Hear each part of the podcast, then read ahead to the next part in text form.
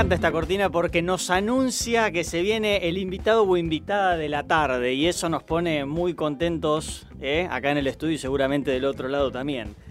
Eh, como comentábamos un ratito al principio, el fin de semana hubo un zarpado festival, la verdad que me quedo corto con las palabras seguro, que organizó el Distrito 7 y hoy vamos a hablar con, alguien que estuvo muy involucrada en, la, en la realización eh, de un festival que tuvo más de 60 artistas en escena, que tuvo 7 escenarios diferentes, eh, que hubo una potencia zarpada de redes sociales para que esto se lleve a cabo y para que se transmita.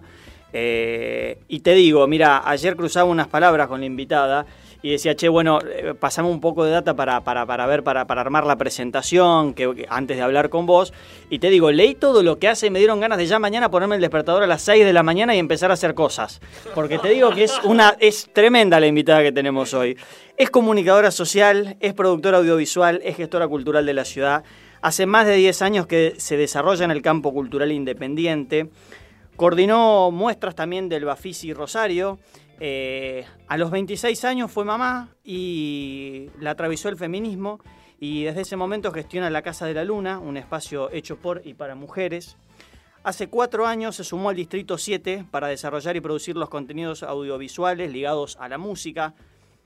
Hizo programas de televisión que tiene que ver con la música, con el tango. La verdad que recibimos eh, con brazos bien abiertos un fuerte aplauso y la mejor onda a Marianela Menelli. Marianela, buenas tardes, bienvenida a Multiverso. Hola, buenas tardes, ¿cómo andan? ¿Cómo estás? ¿Todo bien? ¿Vos? Bien, todo bien. Bueno. Estoy cansada todavía. Me, me imagino. Pasarela. ayer soy me... persona. ¿Eh? Soy una persona, no soy un robot. Tal cual, tal cual.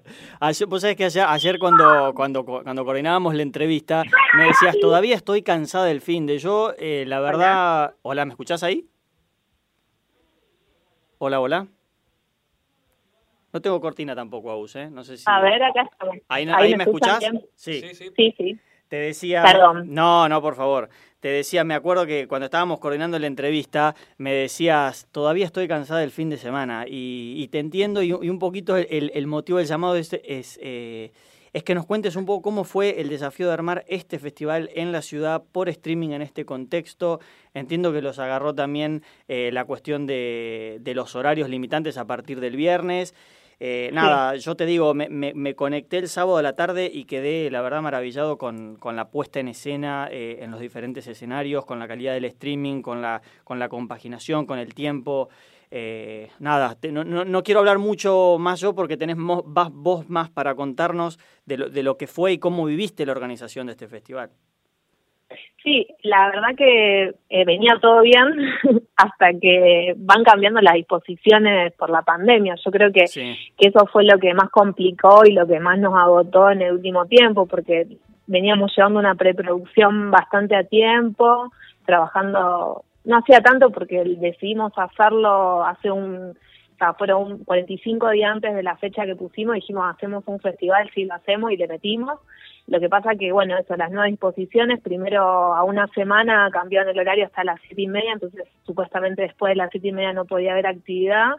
Y el viernes mismo suspendieron, o sea, volver de fase, que implicaba que no podíamos el sábado grabar nada entonces, nada, perdimos todo el día de prueba y bueno, es un poco nos, nos agotó y también creo que trajo algunos algunos errores en lo que fue la transmisión porque llegamos recontra de pedo, eh, estábamos renderizando para sacar el material por otra computadora para streamear y así fue, digamos, o sea, como hasta último momento terminando de armar las cosas porque porque la, la imposibilidad de hacer pruebas no nos llevó a grabar todo el viernes y eso fue lo que más nos, nos complicó. Nosotros veníamos grabando todo lo que eran, le llamábamos falsos vivos en los espacios. Sí. Del, claro, los falsos vivos del espacio que, que estuvieron, que nada, que la propuesta era trabajar en espacios que son espacios que dan beneficios en, en el Club del D7, que es la estrategia que, que decimos llevar adelante a partir de la pandemia para poder seguir teniendo ingresos, que es básicamente una,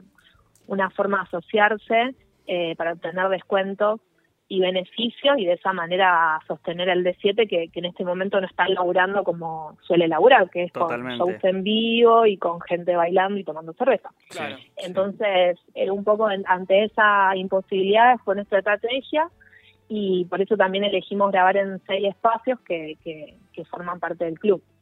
Que me parece que eso también estuvo súper lindo porque nada, mostrar como lugares y mostrar eh, cada lugar ambientado. escenarios.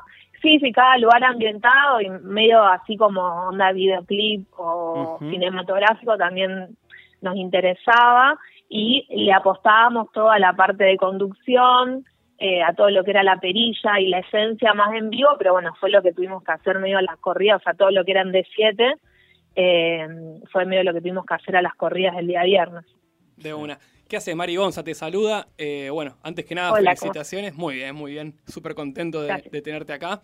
Este, bueno, volviendo un poquito al tema de las corridas, de estos contratiempos que, bueno, cada uno los verá afectado en su, en su cotidianidad, pero la verdad que seguramente ya te lo habrán dicho, pero no, no voy a dejar pasar la oportunidad. Viéndolo, no se notó.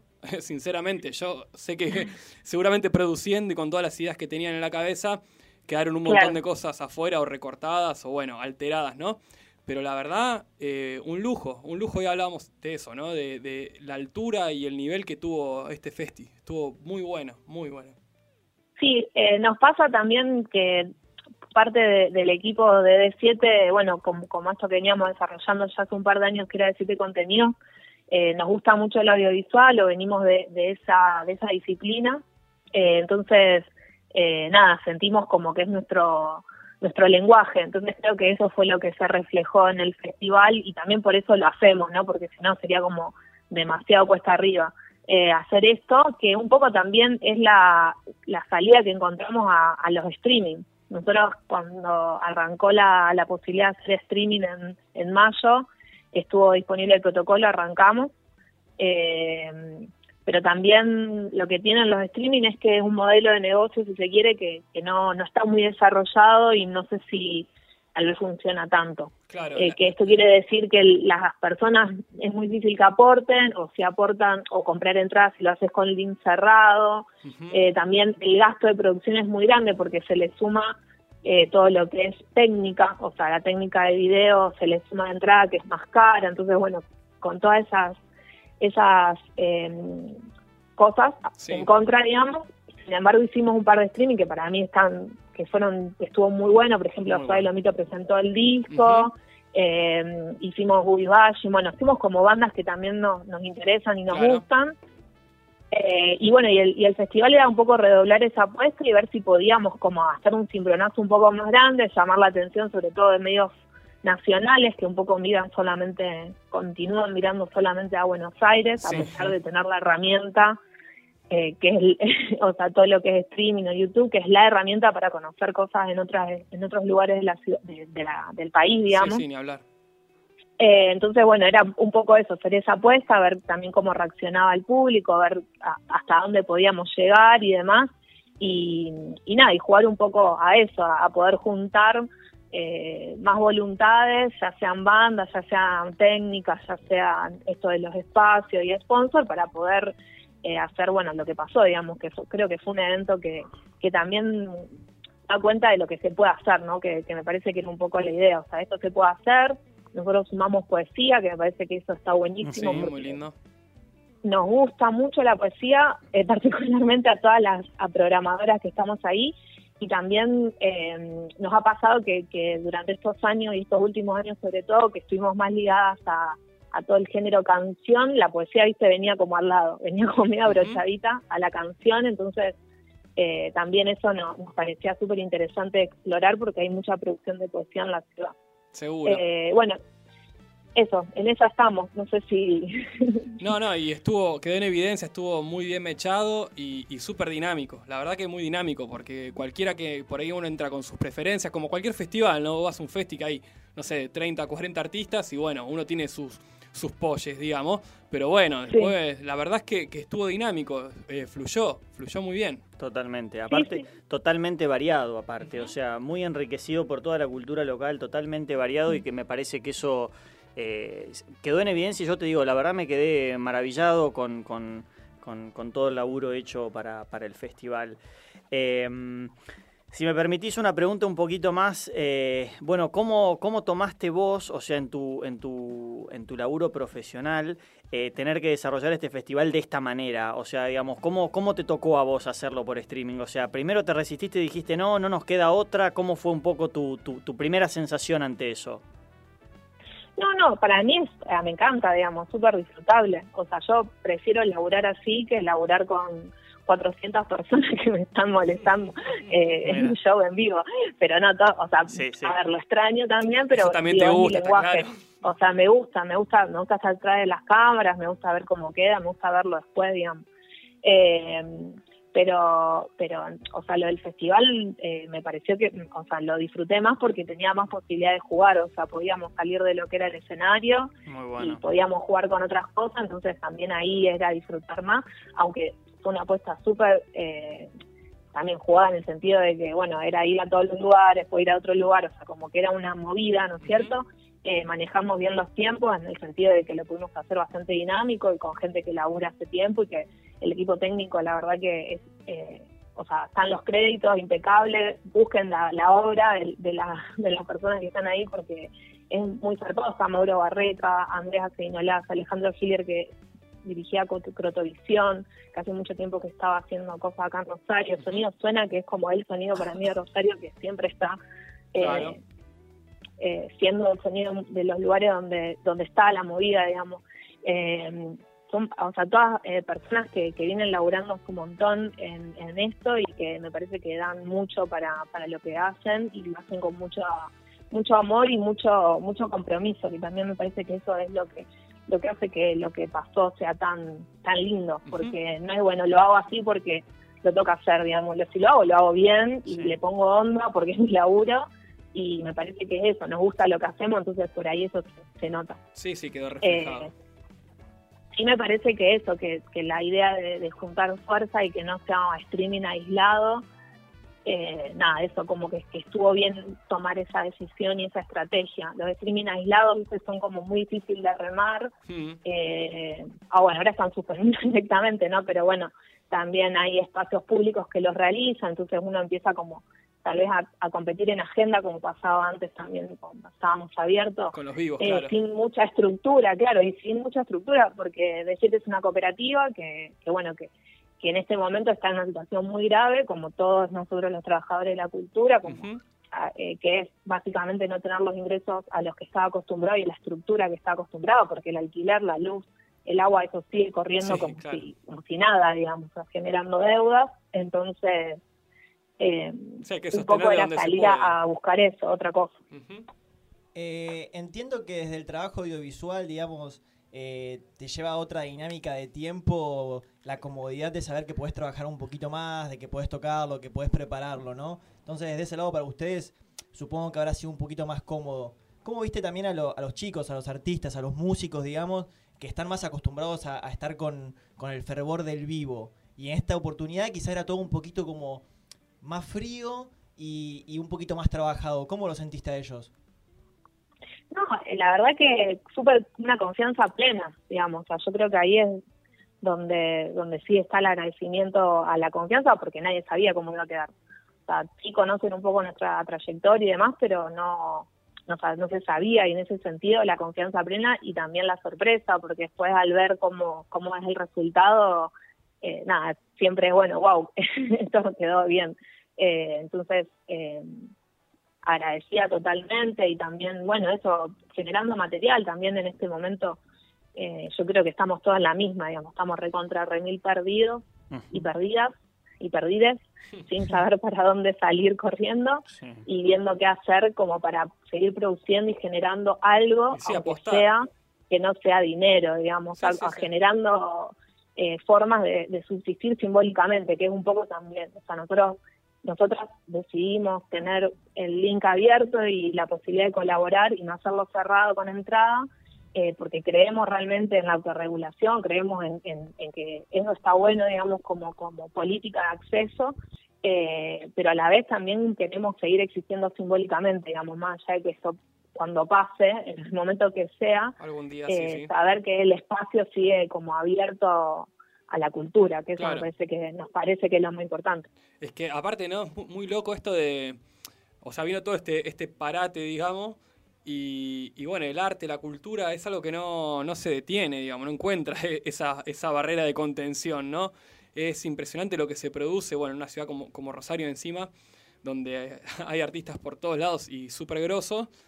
Y, bueno, uno quiere buscar eh, la rama del arte ¿no? que le interese y salen y salen cosas y todo el tiempo produciendo, la verdad que está, está alucinante. Y estos espacios que, se brindan como, como el D7, ¿no es cierto? Con, una autogestión muy, muy zarpada y aparte con un gran ascenso en la ciudad. La verdad es que, es que es espectacular, hay que celebrarlo, hay que defenderlo. Eh, y bueno, y ahí también sí me permito preguntarte un poco si vos hablabas un poco de, lo, difícil que era el tema ¿no? de llevar adelante la venta de entradas, obviamente porque, a ver, eh, no estamos acostumbrados todavía a esta modalidad, pero bueno, mal que mal, ¿se, se defendió el evento? Sí, sí, o sea, yo creo que no estamos, no estamos acostumbrados, pero también, eh, como siempre estamos hablando de lo que es eh, de cultura autogestiva y de y de independiente y de, música independiente, digamos. O sea, no, eh, la gente que quiere, o sea, a ver, el Cojín Rock, le, o sea, hizo un virtual y reventó, digamos, o sea, como que las estructuras siguen estando y las cosas siguen estando y la masificación sigue estando, la brecha sigue siendo grande. eh, o sea, y se agrandó en este momento por las por el acceso a determinadas tecnologías. Claro, sí, sí. nosotros tenemos la tecnología, ¿por qué? Porque tenemos una productora, porque venimos con eso, pero los espacios culturales en su mayoría no las tienen. Entonces, en ese sentido, sí se agrandó la, la, la brecha. Bien. Eh, nosotros, o sea, creemos que, que o sea, no, o sea, por el evento que fue siempre se necesitó mucho más, obviamente. Sí, sí, sí pero pero sí sí estamos súper agradecidas porque también sabemos que las personas que están aportando son compañeros y compañeras, digamos. Son músicos, música, gente que está en la movida y hace una cosa que hace la otra y que tampoco la está pasando bien, pero sin embargo valoró nuestro trabajo y eso nos parece re importante. Eh, nos encantaría, yo sueño con poder saltar la brecha y poder masificar un poco, pero sobre todo porque es una necesidad de, la, escena de nuestra ciudad. Claro. Que pueda, ¿viste? Que tiene con qué. una banda. Claro, que tiene con qué, tal cual, que no sea una banda, dos bandas, tres bandas, que sea la movida, la escena que pueda saltar un poco y que pueda eh, crecer y seguir eh, generando contenido a nivel nacional e internacional. No, creo que no, no tenemos nada que, que, envidiarle a nada, digamos. Pero bueno, es un es el país eh, que no sé. Sí, sí, el, unitarismo lo vamos a, vencer en, en, un par de años nada más, ¿no? Va a llevar tiempo. Ahora, sin embargo, me parece que lo que ha crecido la, escena, sobre todo en, digamos, en, con, la ayuda, con la banca, con la propuesta de ciertos espacios que, bueno, algunos hemos perdido, eh, ni hablar de la Chamu, el, Olimpo, ¿no? Cómo duele pasar por, esos lugares y verlos tapiados, algunos y otros convertidos en radio. Este, pero la realidad es que me parece a mí también que por suerte la, la, la pivada, digamos, se rescató y y bueno, se sale a, ver muchas bandas, ¿no? Hoy la propuesta, bueno, hoy estamos en este paréntesis, ¿no? Pero digo, la propuesta de, las bandas en vivo, de, artistas y, nada, todo, todo, toda la pendejada yendo a esos lugares, bancando, escuchando mucha música local. El crecimiento también es, muy grosso. Eh, los músicos que están saliendo de la ciudad son fenomenales. Y bueno, sin embargo, sí, sigue pasando de cuando viene un artista afuera, te, rompe las boleterías, hace un par de funciones y qué sé yo. Pero, pero bueno, me parece que la apuesta no es en vano. Digo que como tratando de dejar este mensaje positivo, ¿no? Me parece que el crecimiento es zarpado y que claramente gente como vos, Mari, eh, nada, se, se pone, se, se embandera en esto y lo saca adelante con mucho laburo, como decíamos al principio, como marcaba Fede, y como lo decís vos, todavía estás pasada de rosca y súper agotada, pero bueno, vale la pena y, bueno, desde acá por lo menos queremos agradecerte porque lo que vos haces repercute en un montón de gente que nos gusta, que nos gusta la cultura, ¿no? Buenísimo, buenísimo. Muchas gracias por el reconocimiento. Espero que nos podamos cruzar en algún momento presencialmente. Presencial, va a pasar, va a pasar. Sí, para conocernos, porque después nos cruzamos, por la, nadie se conoce. Nadie se No, hay que salir con el Instagram en la frente pegado. con la foto de perfil de Instagram. No, sí, también tener en cuenta que, que eso, que los espacios estamos, o sea, en emergencia brosa, digamos. Porque los gastos eso vuelven, siguen creciendo, siguen, siguen, se siguen acumulando deudas y nada hay más tristeza que los espacios que, que cierran. Nosotros el año pasado tuvimos que ver cerrar el 15, que nada, es para mí una tragedia, digamos, el peor año del 2019, después el 2020 con esto eh, venimos rankeando, pero eh, que cierren espacios así, que, que, alojan y que hacen que realmente la movida se, se geste y se sostenga y crezca, la verdad que, es, eh, o sea, que no, no tiene palabra, digamos. Entonces, bueno, en esa estamos, digamos, tratar de resistir. De resistir, eh, claro. Para, o sea, eso, poder hacer estos eventos. Nosotros lo, veníamos, lo, lo acompañamos de nuestro delivery de comidas para seguir eh, generando ingresos. Hicimos unas remeras, digamos. Claro, como hacer cosas para, para poder hacer el, el, ingreso. Claro, para aguantar, pero bueno, eh, eh, tenemos que, seguir generando cosas porque porque hay que también sentimos mucha responsabilidad en, poder eh, dar lugar como siempre con la agenda que teníamos que era de miércoles a domingo tratar de dar lugar a la distinta disciplina del distintos géneros que es un poco lo que se vio en el festival la diversidad de géneros y de edades eh, sobre todo porque había chicos o sea Gladys tiene 18 y compartía escenario con Juan Iriarte eh, que tiene sus años y que, viene de otro palo, digamos. sí, o lo, de Dani Pérez también, ¿no? claro, también, claro, sí, sí, sí. Sumaron ahí, eh, esto que vos decías de los miércoles, sumaron eh, el Indie Fuertes que se hacía en Niceto en Buenos Aires, lo sumaron ustedes acá en el, en el D7 también. Claro, sí, sí, eso sumamos como, como un ciclo un poco importado, que, o sea, nos gusta hasta ahí porque por eso, pero también necesitamos que, en realidad lo, lindo de Indie es, que es federal, o sea, está en Mendoza, en San Juan, en La Plata, o sea, como que tiene distintas ciudades, Córdoba, eso nos pareció interesante para que se empiece como a mover. La idea de todo este año era mover eh, a nivel federal las bandas con el ciclo, pero bueno, nada, estamos en esta. Vamos a ver si podemos meter alguna virtual con, con, con Indie Pero sí, la, es como poder abrazar y poder eh, eso, como ver toda la, diversidad de música y artistas que hay que puedan tener lugar, ya sea en D7 con cualquier otro, pero bueno, lamentablemente no queda mucho espacio, ese también es un garrón. Seguro, seguro, pero bueno, mira, yo lo que pienso como, como también como un poco eh, de, mi lado de, nada, de, tener mis bandas y tener ganas de salir a tocar que te estás comiendo los brazos, la verdad que no sabes qué hacer. Pero bueno, está esa esperanza y yo digo, bueno, esto, todo esto va a servir para que el día de mañana, no digo que volvamos mejor y toda esa sanata, porque no claramente se ven las miserias, digamos, de todo. Pero bueno, los que siempre nos gestionamos, los que siempre somos, o sea, autogestivos, me parece que apenas se, se levante esta, esta barrera, eh, me parece que va a resurgir con toda la escena. Porque nada, hay muchas cosas para decir. Eh, se pusieron sobre la mesa todas las cartas y se vieron todas, la evidencia está ahí. Esto que vos decís de la, mecha que se agranda y demás. Y bueno, me parece que esto va, a resurgir fuerte, ¿no? Hay, mucho, mucho, mucho para, para contar y, para sacar afuera, ¿no? Sí, de una. Sí, sobre todo en nuestra ciudad que, que bueno, siempre estuvo como a la vanguardia y siempre tiene una movida interesante. Y en esto que decía Gonza recién, y, vos comentabas también en, el, en, el, transcurso de la nota, esto de la opción de la gorra virtual, pero también la opción de dejarlo abierto. Y yo creo que eso deja en evidencia de cuando las cosas están hechas este, de esa manera, con amor y autogestivamente, ¿no? Eh, Nada, la verdad que para nosotros hermosa nota. Si, me permitís una última preguntita, porque nada, leyendo ayer un poco todo el, laburo que venís haciendo, no solo acá en Decite, sino por lo que, por, por, por, lo que leía de tu trayectoria, es. Una, una última preguntita es: ¿qué significa para vos lo independiente? Em, para mí lo independiente es eh, seguir el deseo, digamos, o sea, poder eh, hacer que el deseo se se concrete, poder eh, desear artísticamente algo y que eso generar los recursos y generar la, la sustentabilidad para que para que sea real, digamos, se pueda tocar, se pueda ver, se pueda escuchar.